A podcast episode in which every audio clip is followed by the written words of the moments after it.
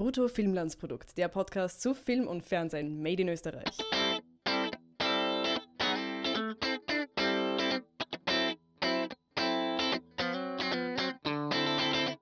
So, willkommen zu unserer Sommerserie Alte Filme mit Brutto Filmlandsprodukt oder so.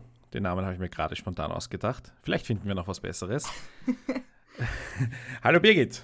Hallo Harry. Schön, dass du mit dabei bist. Du hast, es war eigentlich dein Mist, auf dem das gewachsen ist. Hier die, der Vorschlag, dass wir uns doch einmal älteren Filmen aus der Filmgeschichte annehmen. Welcher Teufel hat dich geritten? Es war meine Idee und, und du hast die Filme ausgesucht. Also, es war nicht mein Mist, es war dein Mist.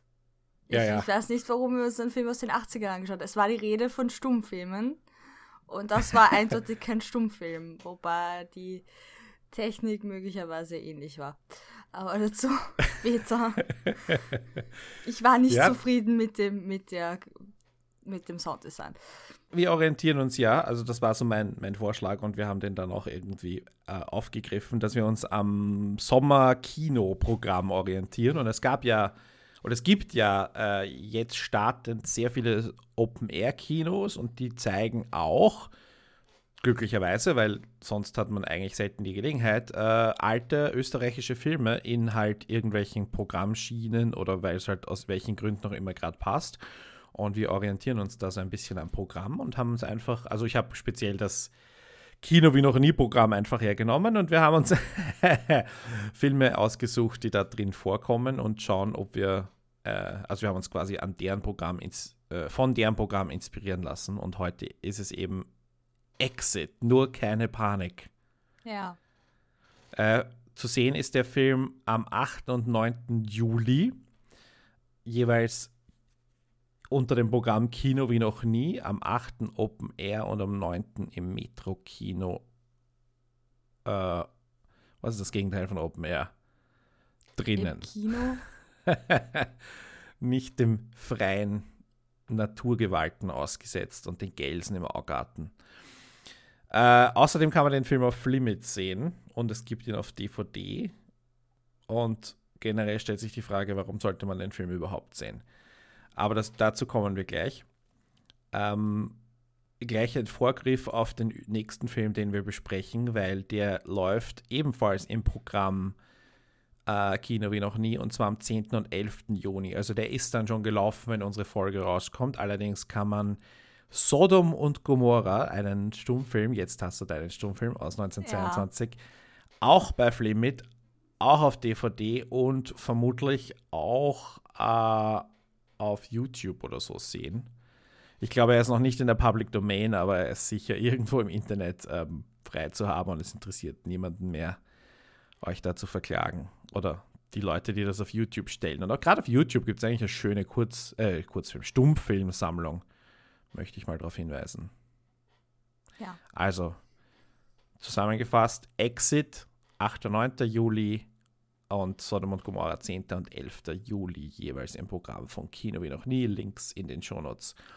Und jetzt an dich die Frage: Exit, nur keine Panik. Äh, wie ist es dir gegangen, diesen Film aus 1980, also was, 15 Jahre vor deiner Geburt äh, erschienen oder sowas? Wie ist es Oder dir dabei sowas. gegangen? Ich bin zu Film zu jung sehen? für diesen Scheiß. Eindeutig. Ja.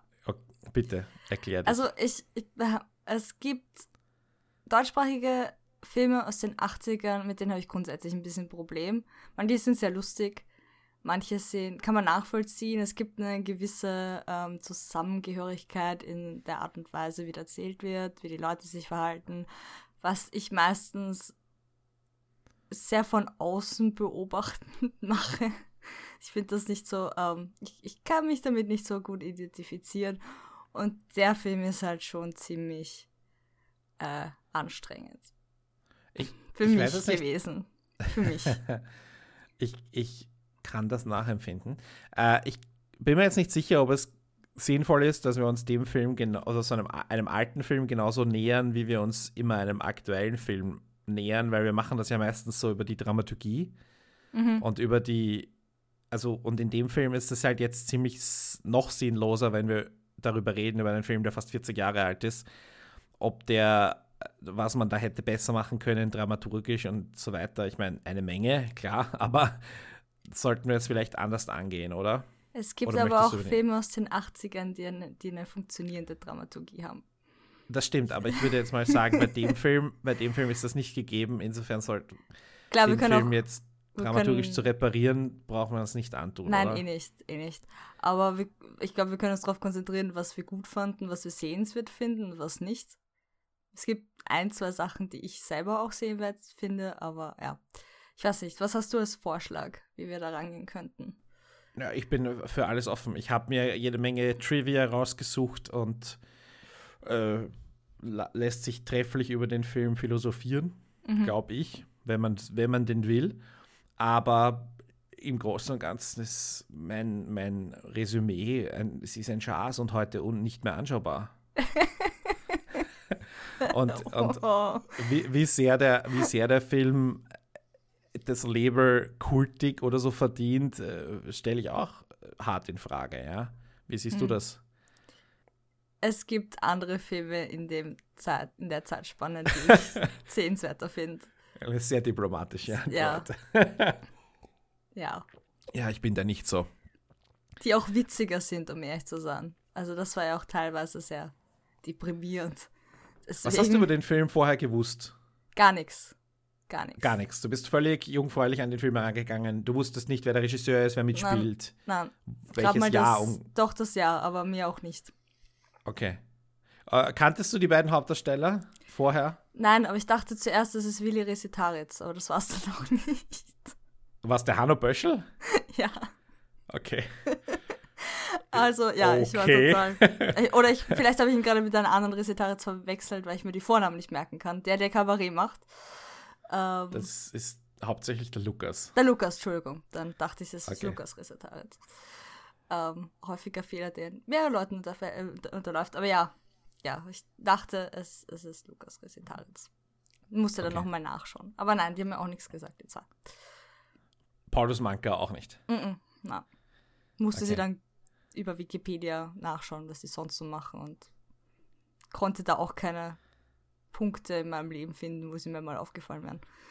Ja, und ich glaube, das, das fasst ganz gut zusammen, wie wenig der Film heute an Relevanz hat, weil ich meine, für unsere Generation, ich meine, ich, ich mache quasi das, das, die Beschäftigung mit dem österreichischen Film schon ein bisschen länger, aber die Relevanz für mein Leben von, von Hanno Böschel besteht darin, dass er ein sehr gutes Gasthaus hat, in dem ich schon ein paar Mal essen war. Kein Scherz. Ja, das stimmt, Äh, aber ich wusste nicht, dass du schon essen dort warst. Ich habe auch überlegt, so, ah, hat der ein erfolgreiches Kaffeehaus? Oder ist Das- es auch nur das- so ein Kaffeehaus, die anscheinend jeder wollte in den 80ern? Das, naja, insofern hat er sich gescheit seine, sein Geld investiert. Das muss, man, Mm. das muss man ihm zugute halten, dass er sich eine Zweitkarriere aufgebaut hat neben dem, neben dem Film. Und er ist ja, glaube ich, auch gelernter Koch oder Konditor oder Okay. sowas. Also es ist jetzt nicht komplett abseits seiner, äh, seiner, seiner Ausbildung. Nein, er hat das kleine Café am Franziskanerplatz und gleich Ah, daneben ist ein, okay. ein winziges G- Gasthaus. Es heißt auch Gasthaus Pöschel heute. Früher hieß es immer voll. und das kleine Café hat er seit den 70ern und das Gasthaus Pöschel seit, also äh, übernommen irgendwann Anfang 2000, glaube ich, in der Gegend. Und das ist echt gute Küche, kann ich nur empfehlen. Äh, und das kleine Café ist auch äh, zum Beispiel vorgekommen in Before Sunrise. Dort haben äh, Ethan Hawke und wie heißt sie? Der, die weibliche Hauptdarstellerin, mir fällt jetzt ihr Name gerade nicht ein, Julie irgendwas, Aha, okay. äh, haben, haben dort äh, gesessen und ähm, geplaudert, was sie den ganzen Film tun. Ja. Insofern klein, kleine Weltprominenz hat dieses Café erlangt durch diesen, durch diesen Film. Äh, und das ist die Bedeutung von Hannah Pöschel für mich, ja, ähm, die ich hatte, bevor ich äh, vor einigen Jahren das erste Mal äh, Exit gesehen habe. Hat es dich irgendwie in dir, die Rebellin in dir angesprochen oder sonst irgendwas?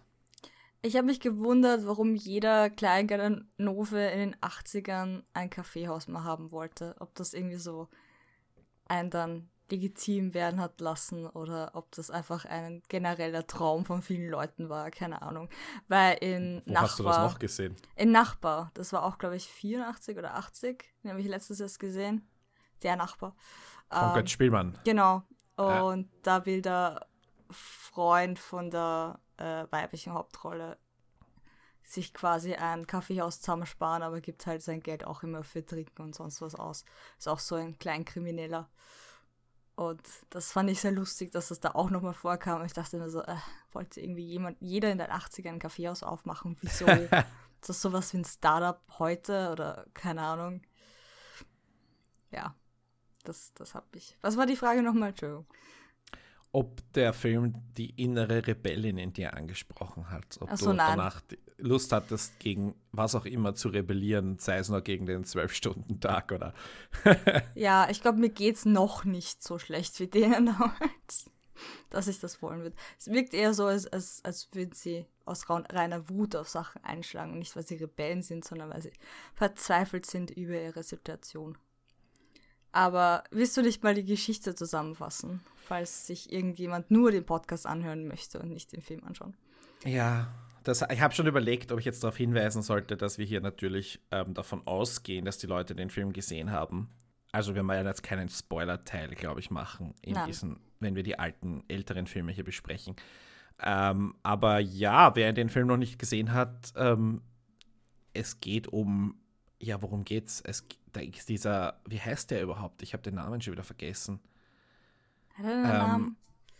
Ich weiß nicht. Ich glaube, auf Wikipedia oder in der IMDb steht Kirchhoff, heißt er mit Nachnamen. Mhm. Ist ja wurscht. Der Hanna Böschel. Äh, ist er irgend, was ist er? Ist er ein Kleinganove? Er, ist, er wirkt irgendwie so wie ein pubertierender Jugendlicher, der halt sauft, vögelt und depperte Sachen macht. Nur ist er halt erwachsen. Und hat halt Freunde, mit denen er das gemeinsam macht. Und dann sind, führen die sich halt deppert auf, so wie ich mich halt aufgeführt habe mit 15, 16, 17, ja.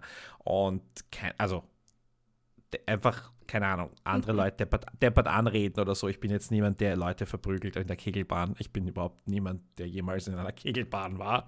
Aber nur, du weißt, was ich meine. Also es wirkt alles sehr kindisch, sehr und, und ja, so leben sie vor sich hin und er dürfte wohl, obwohl das jetzt nicht irgendwie richtig eine Handlung ist, die er verfolgt, den Traum vom Kaffeehaus haben.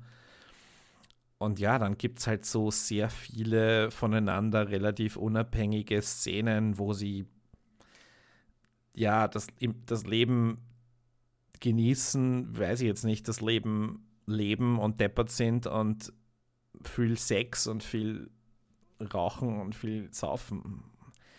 Ja, und am Schluss gibt es ein mehr oder weniger tragisches Unglück, was die beiden Hauptcharaktere sich im Streit auseinandergehen lässt. Und das war das Ende des Films. Ich Ja. bin mir jetzt nicht ganz sicher, ob, ob du mehr von mir erwartet hast in Form einer Zusammenfassung, aber bitte füll die Lücken auf. Naja, also der, der, wie heißt der jetzt? Der Hannes? Nein. Ist der Hannes? Der, der Paulus Manke einfach, wir sagen einfach die Schauspieler. also der Paulus und der andere ist der wer? Hanno. Hanno, Hanno, so. Also, der Hanno äh, verdient ja schon seinen Lebensunterhalt damit, dass er Karten überteuert verkauft. Für Oper und Kino und so und Zeugs. Oder, war, oder Schecks, ich habe keine Ahnung. Ich habe nicht Ja, ganz und, verstanden, was und er da so tut. Ja. Checkbetrug machen und er klaut Kaffeemaschinen und verkauft sie und sie klauen ja auch relativ systematisch ähm, Autoradios.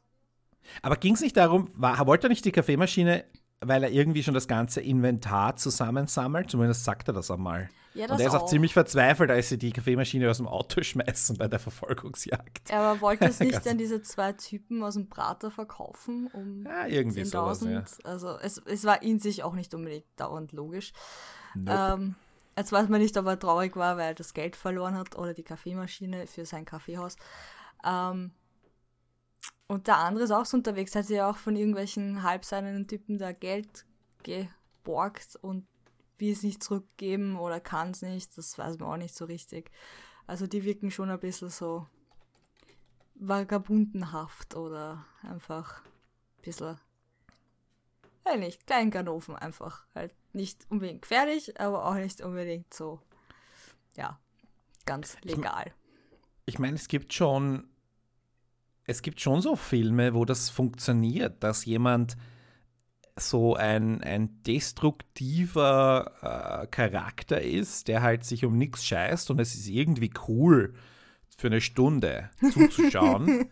Aber es ist halt erstens nicht mangels Story halt nicht wirklich unterhaltsam. Mhm. Und ähm, wenn da nicht irgendwas tiefer liegendes auf, aufgezeigt wird, dann, dann ist es halt auch relativ sinnlos. Ein Beispiel, wo ich finde, dass es relativ gut geglückt ist, ist ähm, der, ne, ja, nennen wir es einen schottischen Film, Filth, auf Deutsch heißt er Drecksau, mhm. äh, wo, wo James McAvoy einen ja, so einen Polizisten spielt, einen ah, Ermittler, aber halt. Den wollte ich mir noch anschauen, ja. Ja, ja, genau. Schön. Und der, der wäre so ein der Beispiel fürs.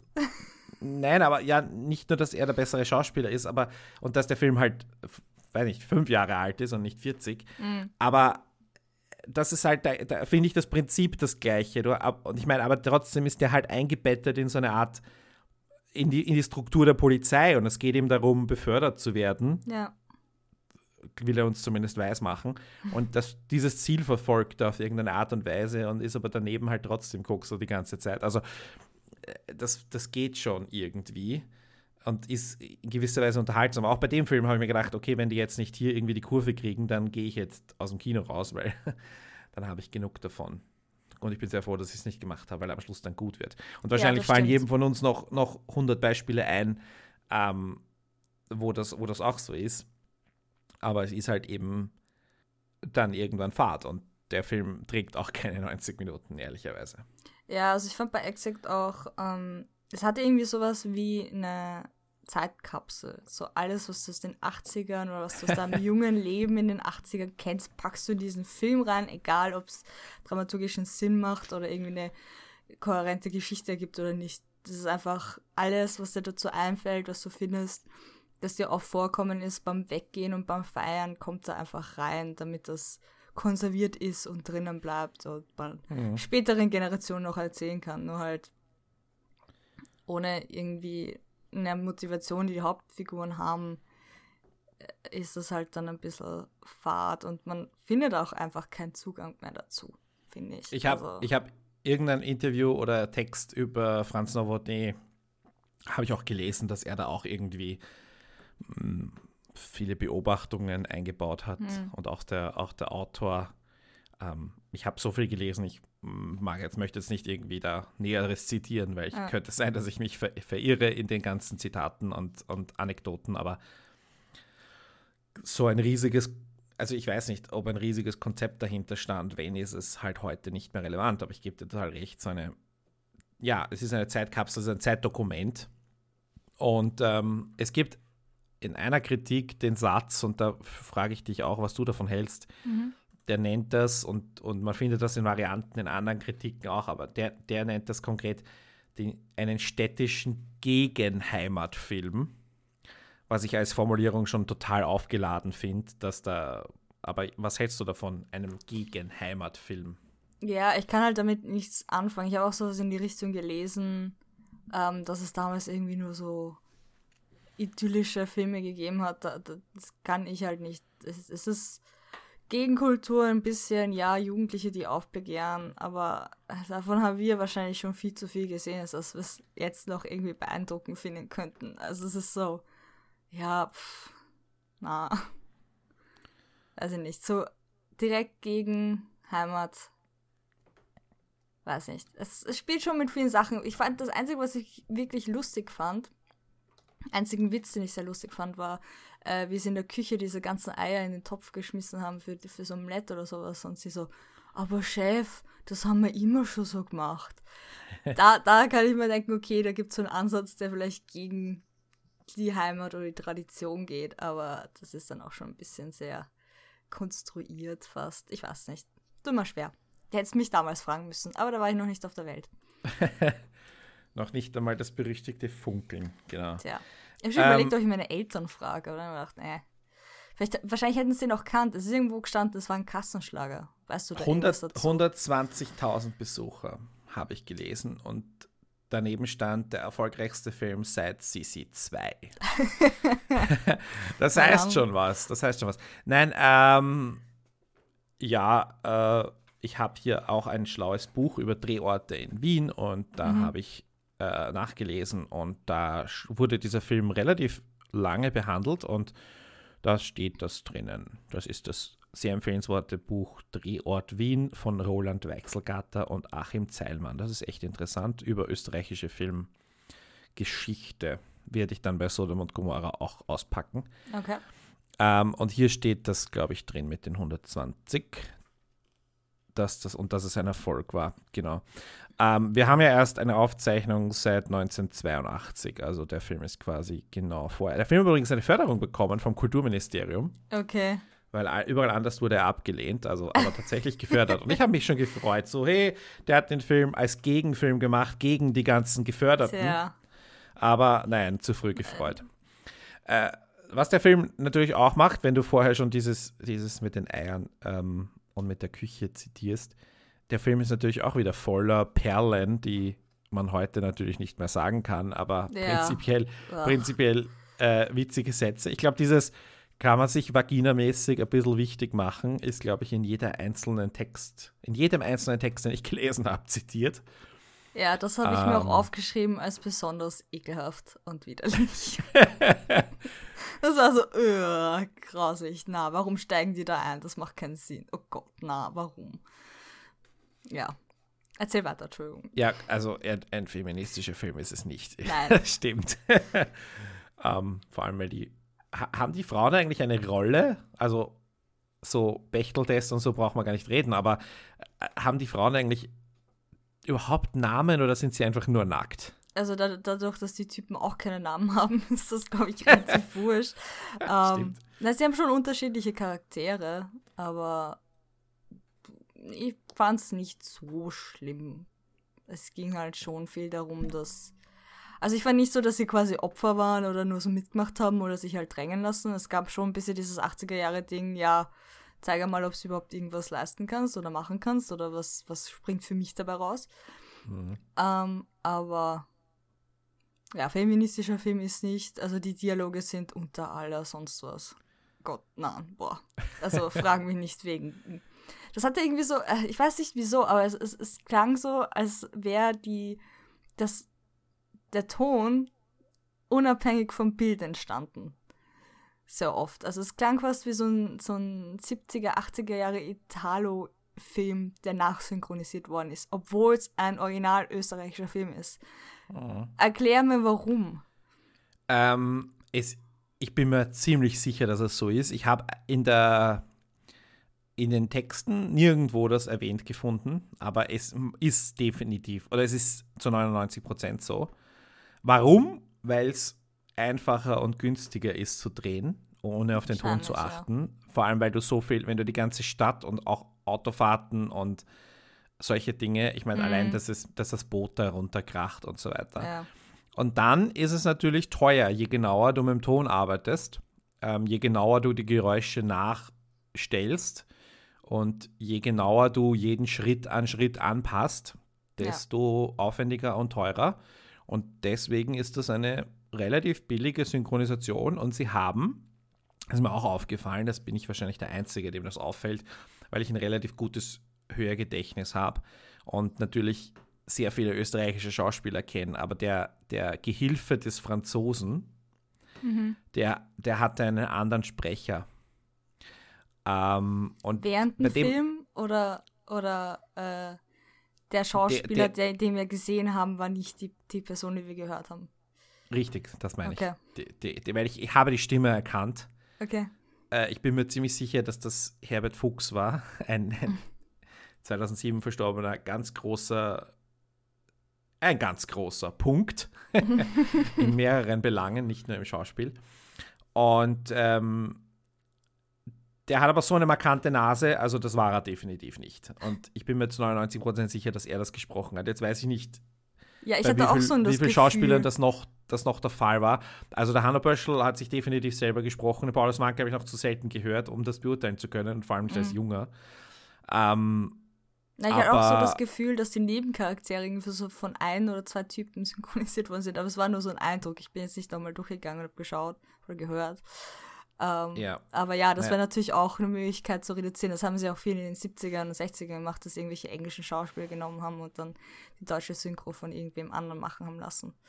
Was ja ganz cool ist. Aber da ist es einfach dann so, dass du auch bei den Hauptdarstellern siehst, dass es nicht ganz synchron ist. Es ist halt dann ein bisschen. Ja, mich, stört das halt. Mich, mich stört es, es ist nicht nur, dass du siehst, sondern ähm, also ich bin da ja auch insofern empfindlich, weil ich quasi es verlernt habe, Synchronisationen zu sehen. Dadurch, dass ich mir irgendwie. Ja, die Distanz passt auch nicht, auf das wirst du hinaus, oder? Äh, äh, Distanz, genau. Es ist, es ist äh, die, die am Set aufgenommener Ton, wenn das Knirschen deines Kiesels vermischt ist mit deiner, also des Kiesels, auf dem du gehst, vermischt ist mhm. mit der Stimme, das ist einfach was ganz anderes, als wenn du den, das Knirschen und die Stimme auf zwei verschiedenen Tracks hast. Ja. Das, ich kann es nicht erklären, aber es ist ein Unterschied. Ja, und das, das, kann kein Programm kann das vermischen, wenn das gleichzeitig aufgenommen wurde. Ähm, und das, da merkst du und hörst du einfach einen Unterschied. Und natürlich die heutigen, die heutigen Hollywood-Filme, an denen ist ja nichts natürlich mhm. mit ihren ganzen Visual Effects und so weiter. Das heißt, aber da stört es einen nicht so sehr, weil da gibt es auch gewisse Usancen und so weiter. Aber hier ist es halt einfach ja, furchtbar. ich habe ja, und es gibt halt, bei den Simpsons stört es einen nicht, weil bei den Simpsons ist es ja kein natürlicher Ton nie gewesen, zum Beispiel. Das heißt, ja. Simpsons auf Deutsch zu hören, ist, ist, ist überhaupt kein Problem. Aber wenn du dann eben andere Dinge hast, und es kann niemals das Sprachspur, die losgelöst ist von der Tonspur, äh, gleich gut sein, wie die, wenn du original beides aufnimmst. Natürlich ist genug gefälschter Ton auch bei Originaltonaufnahmen dabei. Da schon. Zusätzlich aber noch, aber es ist unerträglich hier. Für mich ist das wirklich unerträglich, was hier ist und für mich ist das unanschaubar deswegen. Aber ich bin da auch wieder ein Einzelfall, weil ich eben so, so es verlernt habe, synchronisierte Sachen anzuschauen. Nein, das ist einfach nicht so drauf geschaut. Also du kannst es schon so mischen, dass es besser klingt. Das war ja wirklich teilweise, das stimmt, sollte ja. es im Bild sein, aber klang wie, wie Off-Voice. Also das war auch teilweise vollkommen falsch von, von links, rechts und, also nicht links, rechts, so, aber es war nicht gepennt, es war nicht irgendwie mhm. ähm, runtergedrückt. Du kannst ja auch ähm, Effekte drauflegen. Das kostet, das hat wahrscheinlich damals noch mehr gekostet. Heutzutage geht das leichter. Aber dann klingt das halt ein bisschen so wie in Bud Spencer und Terence Hill Film, aber halt dann noch, noch ein bisschen äh, genau. anstrengender. Und die Witze sind halt auch nicht gut. Ja, das, das was drauf noch dazu oder im Off dazu gesprochen worden ist, war halt auch nicht lustig. Und dann denke ich mir, wozu? Also ich, ich verstehe es, wenn, wenn ich das so schlecht ähm, reingebaut hören kann, finde ich es okay, wenn es ein lustiger Witz ist. Aber wenn es nicht einmal lustig ist, denkst du dann nur so, ja, hättest das gleich weglassen und kein Dialog da. Weil Absolut. War teilweise hast du ja nicht mal den Mund gesehen und trotzdem was zu was zum Hören und denkst also, unnötig gerade. Aber das ist halt auch die Zeit. Also das hat wahrscheinlich die Leute damals weniger gestört als uns. Natürlich heutzutage. nicht. Wo hätten sie denn Originalton hören sollen? Also ich meine, ich höre ja nur, ich höre, wenn ich österreichische Filme schaue, schaue ich ja auch nur in Originalton, logischerweise. Das heißt, mhm. ich höre ja nichts anderes als Originaltöne eigentlich, zu 99 Prozent. Ja, ja, ja. Und, und, und, also ich meine, die eine Tonspur, die konkret produziert wurde und nicht die synchronisierte also, ja. oder was auch immer. Ja, Weil wenn sie synchronisieren, tun sie ja, also wenn, wenn das Ding für den internationalen Vertrieb vorbereitet wird, ja, dann bauen sie ja eine eigene äh, die International Effekte, eine, eine, genau, ein eigenes Bunch dafür. Ja. Und das, da nehmen sie natürlich aus dem Original, was geht aber oft ist dann eben die Sprache, die Set, die Set-Aufnahme der Sprache drauf und das brauchen sie natürlich nicht und das müssen sie dann sowieso nachbauen. Aber die ist dann auch konkret gebaut, idealerweise. Und das ist dann halt, wenn du dann nur noch drüber synchronisierst, ist es halt, ja, die zweitbeste Lösung. Dafür gibt es Thomas, äh, die sowas mischen, damit das nicht so extern klingt. Aber gut, ja. Ja, ich, aber ich, äh, nur eine kurze Anekdote, weil es mir gestern erst passiert ist. Ich schaue gerade eine amerikanische Serie, die ich schon einmal gesehen habe, Breaking Bad, und schaue mhm. gerade ein paar Folgen. Und ich habe meinen Netflix-Account meine Schwester geborgt, weil sie sich geschwind was anschauen wollte. Und sie hat natürlich auf Deutsch umgestellt. Und dann drehe ich auf und höre irgendwie, schau, Breaking Bad ist auf Deutsch eingestellt. Ja. Und ich es war aber das Gleiche. Und das ist eine moderne Serie mit immens viel Budget. Ja, das stimmt. Du und es war das Gleiche. Die, die, die Tonspur war distanziert, sie war drüber. Aber Hm. gut, es ist ein, ein Thema, das ich schon so oft diskutiert habe. Ich werde nicht müde, es, es zu betonen, dass das ein Schaß ist. Und es macht mich halt. Also ich verstehe es halt, wenn das bei, bei 80er-Jahre-Filmen verstehe ich es noch mehr, dass die das günstig und schnell gemacht haben. Aber es macht es halt nicht besser und es Na. macht den Film halt auch nicht schön zum wieder anschauen. Sorry. Na, heutzutage ist es halt auch so, dass du das auf Deutsch meistens lauter oder ein bisschen klarer hast, weil, okay, es ist halt die Rede davon, dass du beim Englischen mehr mitbekommst und du deswegen eine weniger klare Aufnahme, also den Originalton benutzen kannst, weil da weniger Verschleiß drinnen ist. Also du kannst leichter Wörter identifizieren als im Deutschen. Dementsprechend wird auf das, auf eine cleanere Version zurückgegriffen beim deutschen Synchron. Aber ja, teilweise hast du es Ja. auch beim Tatort, wo ich mir denke, boah, also das ist echt, du kannst so reinhören, dass es nachsynchronisiert ist. Und denkst dir irgendwie, da, da könnte man schon noch ein bisschen runterdrücken und ein bisschen verändern, weil so klar braucht man es dann auch nicht. Aber ist sicher diskussionswürdig von Leuten, die da vielleicht auch irgendwas gemacht haben beruflich. Ich glaube, wir, wir werden uns mal da auch wen. Vielleicht, vielleicht finden Ja, wir da das wäre cool. Ja. Ja, falls jemand hört und sich freiwillig zur Verfügung stellt und sagt, ihr habt so lauter Plätzchen geredet, dann bitte melden. Ja. Ähm, weißt du, was mir gefallen hat an Exit? Jetzt muss ich auch mal was loben. Wie viele Sachen sie verschrottet Mhm. Ja, gell? haben. Ich habe mir auch gedacht, Mist, so, da geht es eigentlich nur darum, dass man irgendwie ähm, irgendwas zerschlagt. Vor allem, sie haben sich so, es gab eine, eine progressive Steigerung, oder? Ja. Sie haben ange, angefangen mit einem, einem äh, Spielautomaten auf der Kegelbahn, Mhm. äh, über die Kaffeemaschine, über die, über die Autos bis hin zu einer, einer, einer kleinen Mini-Yacht. Ja, wir sind aber auch zwischendurch Gla äh, so Glasscheiben so zerdeppert. Also jeder, nicht Genau. nur die, die Gruppe von Jugendlichen. Und sie hören Und dann Autos. auf. Oh Gott, sie hören dann auf mit einer Glasscheibe in einer Straßenbahn. Ja. Da weiß ich jetzt auch nicht. Doch, ich finde Ob du schon, das sowas einfach macht so- man du- nicht. weißt du das Nein. nicht? Man darf das nur im Notfall zerschlagen, nicht einfach so. Nein, ich meinte heilig. jetzt von, von der Filmproduktionsseite aus, ob man. Stell, äh, geh mal heute zu den Wiener Linien und frag sie, ob du das machen darfst. Also, ich weiß nicht, ob sie dir ob sie dir das überhaupt zur Verfügung stellen. Speziell die alten Garnituren. Ja. ob sie das machen. Äh, ich meine, das muss auch damals, ich meine, du müsstest vielleicht eine extra Scheibe drüber kleben oder so und dass die dann, die dann zertrümmern oder so. Ich habe keine Ahnung. Aber, Aber, die war ja leer, also du hast ja durchschauen können, da war ja nichts. na, es war schon eine Doppelscheibe, aber ist ja wurscht. Es war- ist auf jeden Fall cool. Weil du es Ja. einfach äh, heutzutage nicht siehst im österreichischen Film, weder, dass es gescheite äh, Autos geschrottet werden, Boote schon gar nicht, ein Boot, Mhm. Ja. das von einer unfertigen Autobahn runterfällt. Hallo? Arg. Ja. Komm, ich Ich kannte mein, das- sogar die Autobahn, das war. Die ist gerade zu der Zeit gebaut worden. Da, nach. Das, ich ich, ich, überlege gerade, ich meine, es gab raus. dieses, dieses lächerliche Auto in die Luft jagen in die Hölle. Aha. Ja, das, das haben wir auch gedacht. In der Vergangenheit gab es da viel mehr Special Effects, komischer. Ich erinnere mich an eine Ein echter Wiener geht nicht unter Folge, wo sie äh, Picknick am, auf, auf der Kante von einem Steinbruch machen und es rollt ihnen das Auto davon. Es war eine Fernsehfolge und sie schicken ein Auto, schmeißen sie irgendwo in der Pampa einfach die Klippe runter und es landet unten.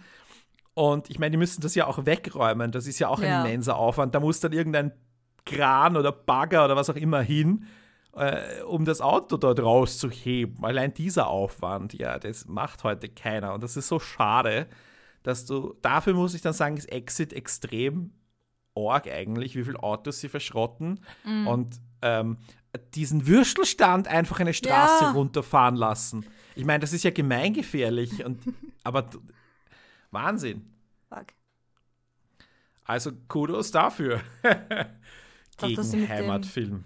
Mit der äh, Zeitung, mit dem Feuer, was da reingeschmissen haben, mit die Kabine. Ich weiß nicht. Ich meine, da war wahrscheinlich keiner drinnen, aber trotzdem richtiges Feuer. Ja, ja, die Frau war am Da Schluss war auch auch nicht mehr im dort- Boot drinnen, ja, aber. Ja, nein, aber, aber ähm, die Scheiben dort auch zu zerschlagen. Also ich habe echt gedacht, die müssen echt einen Deal mit einem Glaser gehabt haben damals oder ich weiß nicht, wie sie das bewerkstelligt haben, dass da so viel zerdeppert haben dürfen. Und äh, überlege mal arbeitsrechtlich. Ja. das macht ja doch kein Schauspieler mehr, die meisten ja. Dinge heute, oder? Kommt darauf an, ob das echte Scheiben waren oder ob die extra eingesetzt waren, damit es nur so Zuckerglas ist. Das wäre ja, natürlich aber das ist möglich, dann halt auch wieder sauteuer. Und ja. dann denkst du dir, wenn das so ein, ein, ein Film ist, der mit ein bisschen Förderung auskommt, weil ich meine, das war jetzt kein, kein hochgerechnet, weiß nicht, 5, 6 Millionen Film, wo ich sage, das ist so das Budget, das du heute bräuchtest. Und ich meine, ein paar Schrottautos zusammensuchen, ähm, um das zu machen. Aber ich meine, da gibt es auch dieses, wo sie am Schluss mit dem Boot durch diese, durch diese Gasleitung fahren. Da hast du schon gesehen, dass die extra hingebaut ist. Mhm. Habe ich das Gefühl gehabt. Aber trotzdem kommt dann da Feuer und Rauch und alles raus mit riesiger Pyrotechnik. Ich meine, der einzige Film, den wir besprechen dann nächste Woche, einen, den einzigen österreichischen Film, der wahrscheinlich mehr Pyrotechnik verwendet hat, nämlich Sodom oh, ja. und Gomorra. Aber Wahnsinn, oder? Also, ja. Das war schon da, sehenswert, vor allem am Schluss da mit dem Boot. Also ab dem, ab dem sie das Boot haben, ist es interessant geworden. Finde ich. Nicht. Ich meine, es ist immer noch natürlich österreichisch halt ein Auto fahrt durch einen Zaun oder sowas und oder fahrt halt gegen diese Balustrade da und das Boot rutscht runter und so. Das ist immer noch nicht super heftige äh, Special Effects. Das ist ja. noch nicht vergleichbar mit, weiß nicht, Filmen, die vielleicht 10, 15 Jahre später waren. Ich denke da an die ganzen 90er Blockbuster, Jerry Bruckheimer, Bad Boys oder sowas, wo die, ein, ja. keine Ahnung, 15 Minuten auf eine Verfolgungsjagd auf der, auf der Autobahn von Miami machen und dann äh, die Boote ihnen um die Nase fliegen eigentlich. Ja. Also es ist, sowas ist es halt natürlich noch nicht. Und ich meine, klar, da kostet diese Sequenz mehr als der durchschnittliche österreichische Film, keine Frage. Ja. Aber da muss ich ehrlich sagen, wow. ja. ich hätte, das ist das Element, das ich gerne hätte und in den heutigen österreichischen Film verpflanzt hätte. Einfach nur ein bisschen mehr Schrott produzieren. ist vielleicht nicht ökologisch, aber ich hätte es gern. es gibt die Aussage, habe ich irgendwo gelesen, ich habe es mir jetzt nicht aufgeschrieben, aber ich, ich würde sie auch gerne aufs Tapet werfen, weil ich gerade gesagt habe, was dieser Film für den heutigen österreichischen Film bedeutet. Aha dass auch jemand geschrieben hat, sinngemäß, dass das so quasi das, dieses Zeigen, wie arsch die Gesellschaft ist, das ist so das, was der österreichische Film heute die ganze Zeit tut.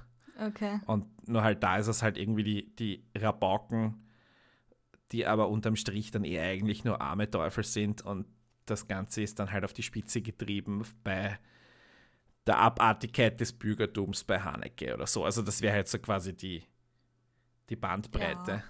Ja. Ähm, ich fand auch, dass da einige Sachen drin war, wo du denkst, oh, das ist im heutigen Film auch noch, also im österreichischen Film. Ähm, das kommt aus irgendeinem Bürgertum, das damals gab. Keine Ahnung, ob die Leute das wirklich so mitbekommen haben. Ich bin da, glaube ich, relativ außerhalb von Wien aufgewachsen. Dementsprechend kannte ich das nicht. Und kurz habe ich mir auch gedacht, gut so, wenn da Leute irgendwie im Stiegenhaus stehen und nur schauen. Ähm, aber ja, anscheinend gibt es sehr viele Leute oder sehr viele Filmemacher, die sich unterdrückt fühlen von dieser Bürgerlichkeit, die irgendwie das sagt, aber andere Dinge tut. Und das scheint sich doch weiter durchzuziehen und ein ständiges Thema im österreichischen Film zu sein. Wobei natürlich, wo, wo, woher kommt der durchschnittliche österreichische Filmemacher, nicht? Also Wahrscheinlich aus Wien, ja. Aus der Bürgerlichkeit, absolut. Ja.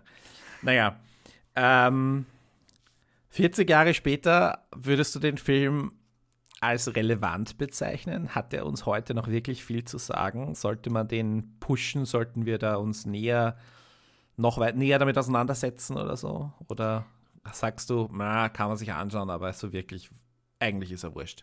Ich glaube, es macht mehr Sinn für Leute, die irgendwie während den 80ern schon in Wien oder in Österreich unterwegs waren, um sich irgendwie zu erinnern oder irgendwie einen anderen Blickwinkel drauf zu haben die das vergleichen können, aber für alle, die, die davon keine Ahnung haben, will ich das nicht empfehlen, weil man fängt damit nicht wirklich großartig was an.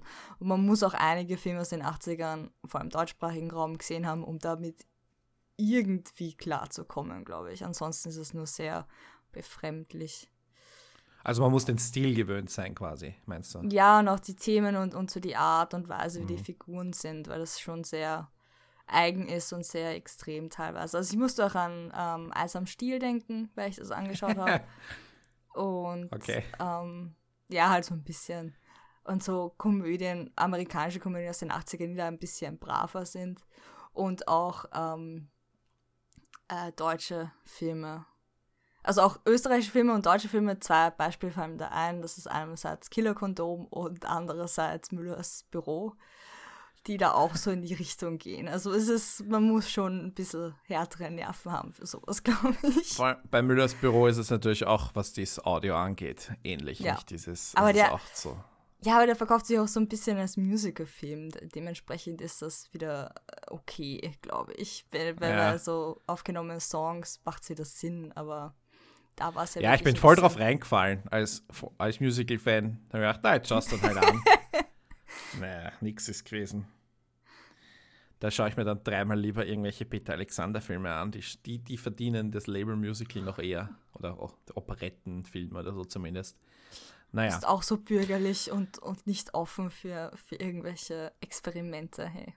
Ich bin definitiv bürgerlich, aber immer offen für Experimente. Aber ich sag dann halt auch ganz ehrlich, wenn es mir nicht gefällt. Und Ich fand den lustig. nur, nur weil etwas ein Experiment ist, heißt das ja nicht, dass es gut ist. Das gleiche Stimmt. gilt jetzt auch für die, ich meine, die, die Leute, die jetzt Ex- Exit irgendwie zum Kultfilm verklären und die den immer wieder in irgendwelche Werkschauen programmieren oder so. die, die, die, ich meine, das sind halt, die sind halt alle 50, 60 Jahre alt. Die haben da halt Erinnerungen an den Film Mhm. und die können das, aber eh, wenn ich jetzt, äh, ich, ich habe da null Bezug dazu. Weder also ich meine, wie gesagt, ich sag dann halt, ich sehe hier Jugendliche, die aber halt Erwachsene sind. Und Ja. die halt sich aufführen, wie halt sich Jugendliche in der Schule in ihrer Freizeit vielleicht hin und wieder am Wochenende einfach ein bisschen deppert sind. Also Es vielleicht ist halt nicht ganz so deppert, Film. aber halt deppert. Und, und da habe ich halt dann nichts davon. Und insofern bleibe ich bei meinem bei meiner Einschätzung vom Anfang, es ist halt der Schaß. Ja, ist ein Blödelfilm. Also 80er halt, ein bisschen. Es war sehr viel Klamauk und Blödeln und zum Extrem führen. Überall eigentlich. Gut. Ich würde sagen, damit lassen wir es. Ich Ja. bin sehr froh, dass wir nächste Woche keine Synchrondebatte führen werden. Vielleicht die Zuhörerinnen auch. Ähm, ja, bitte auch eure Meinungen dazu. Wie gesagt, ich gerade Synchrondebatte führe ich sehr gerne und äh, ich kann mich erinnern, bei meinen ähm, Game of Thrones Episoden-Podcasts bei fortsetzung.tv haben wir das einmal diskutiert und haben sogar eine Überlänge gemacht dann, und also so extra Teil und dann gab es Beschwerden, warum wir uns, naja, Das ist nicht der Inhalt. Warum redet ihr darüber? wir haben ja extra Teil hinten dran gehängt. Dem, jetzt haben wir es mittendrin gemacht, jetzt, jetzt bin ich mir einer Schuld bewusst, aber okay. Äh, nächste Woche Sodom und Gomorra. Ich freue mich, wenn wir das, wenn wir uns dafür dann wieder treffen. Ja. Und ähm, wir sind erreichbar per E-Mail äh, info at. Auf Twitter werden wir alles in den Shownotes verlinken. Und eine Facebook-Seite haben wir auch. Und falls ihr vielleicht, ich, ich würde auch sagen, äh, können, wir können das Angebot machen, dass äh, falls die Leute irgendwelche Wunschklassiker haben, ja.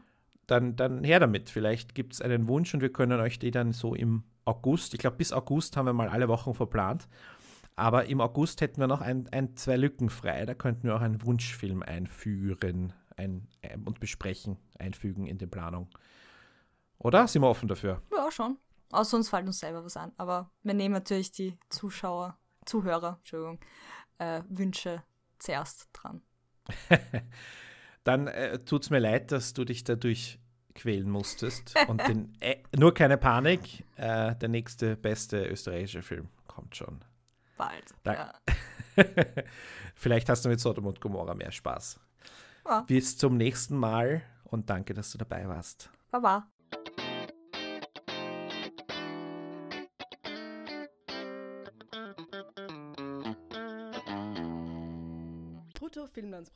funknett.